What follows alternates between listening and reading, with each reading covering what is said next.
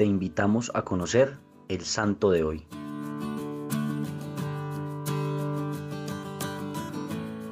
Hoy conoceremos la historia de la beata Chiara Luce Badano, la que sin duda fue una vida luminosa. Chiara nació en Sassello, un pequeño pueblo de Italia, el 29 de octubre de 1971. Fue la muy anhelada hija única de María Teresa y Ruggero Badano. Desde muy pequeña recibió de ellos una sólida formación en la fe católica. Era alegre y generosa, donaba sus mejores juguetes a los niños pobres y soñaba con que todos los niños del mundo fueran felices. Quienes compartieron con ella afirman que era una niña como todas, pero con algo más. Ella sabe amar es dócil a la gracia y al proyecto de Dios en su vida. Para su primera comunión recibió como regalo la Biblia y a los nueve años se unió al movimiento de los focolares, al que luego llevó a sus padres. A medida que fue creciendo, fueron manifestándose sus múltiples dones y talentos, los que, no obstante, jamás utilizó para llamar la atención. Vestía con modestia y pulcritud para agradar a Jesús, pero sin complicaciones, pues afirmaba que lo que cuenta es ser bellos dentro. Vivió su adolescencia a plenitud como una joven normal. Era alegre y extrovertida,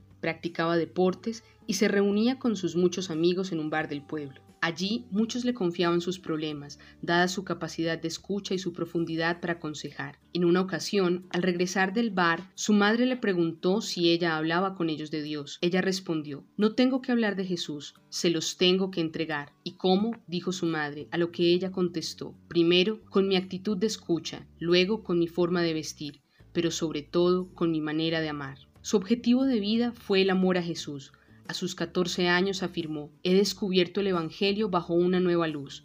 Como me es fácil aprender el alfabeto, así de fácil tiene que ser vivir el Evangelio. Esta convicción la reflejaba en sus actitudes y atenciones para con los más débiles, los olvidados y descartados por la sociedad, porque en ellos veía el rostro de Jesús. Un día, hablando de los jóvenes que habían caído en la drogadicción, dijo a su mamá, Tú no puedes juzgarles, estos son los pobres de hoy. A los 17 años le encontraron un osteosarcoma, un tumor maligno en los huesos. El dolor por la noticia lo superó en tan solo 25 minutos de oración en silencio en su cuarto, tras lo cual acogió su enfermedad con resignación y una plena confianza en la voluntad y el amor de Dios, sin desesperarse nunca, ni siquiera cuando no pudo volver a caminar, y sin perder la sonrisa que la caracterizaba, decía constantemente, Si lo quieres, Jesús, yo también lo quiero, y agregaba, Dios me ama inmensamente. Durante el tiempo de su enfermedad, desde su casa procuró mantener vivos los apostolados a los que pertenecía,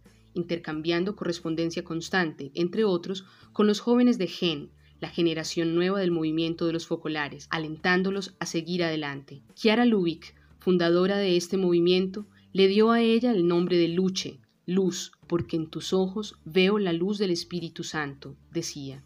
Un médico ateo, a quien también escribía Chiara, fue a visitarla y al salir exclamó, En esta casa hay coherencia, aquí me cuadra todo lo del cristianismo. Escribió también a la Santísima Virgen María una nota en la que decía, Madre Celestial, tú sabes cuánto desearía sanarme, pero si no es la voluntad de Dios, te pido la fuerza para no darme por vencida nunca. Humildemente tuya, Kiara. Conforme fue presintiendo el final de su vida terrena, Chiara Luche fue preparándose como para una boda. Pidió ser vestida como una novia, con un vestido blanco, largo y sencillo. Eligió las lecturas y canciones para sus exequias y determinó que la ofrenda debía ser destinada para los niños pobres de África. Expresó además que nadie debía llorar, sino alegrarse por el encuentro con su amado. Con la alegría de haber hecho siempre la voluntad de Dios, murió el 7 de octubre de 1990 día de Nuestra Señora del Rosario, luego de decir, no he desperdiciado nada de dolor, he ofrecido todo a Jesús, y de despedirse de su madre con estas palabras, que seas feliz, porque yo lo soy fue beatificada por el Papa Benedicto XVI el 25 de septiembre de 2010. 18 años bastaron para que Chiara Luce Badano viviera a cabalidad el proyecto del Evangelio. Habría sido normal sentir miedo, desesperación, angustia en su lugar, pero aparte de su confianza total, de su abandono en los brazos de Dios, ella podía estar tranquila porque, según se lo manifestó su madre, tú tienes la maleta lista, llena de actos de amor. Que nuestra tarea sea no solo esta semana, sino toda la vida, ir llenando el equipaje de nuestra vida con actos que hagan sentir a los otros cuán infinitamente amados son por Dios.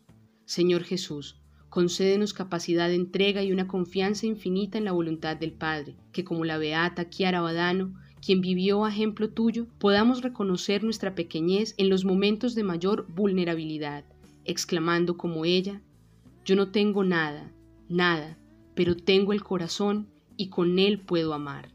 Cristo Rey nuestro, venga tu reino.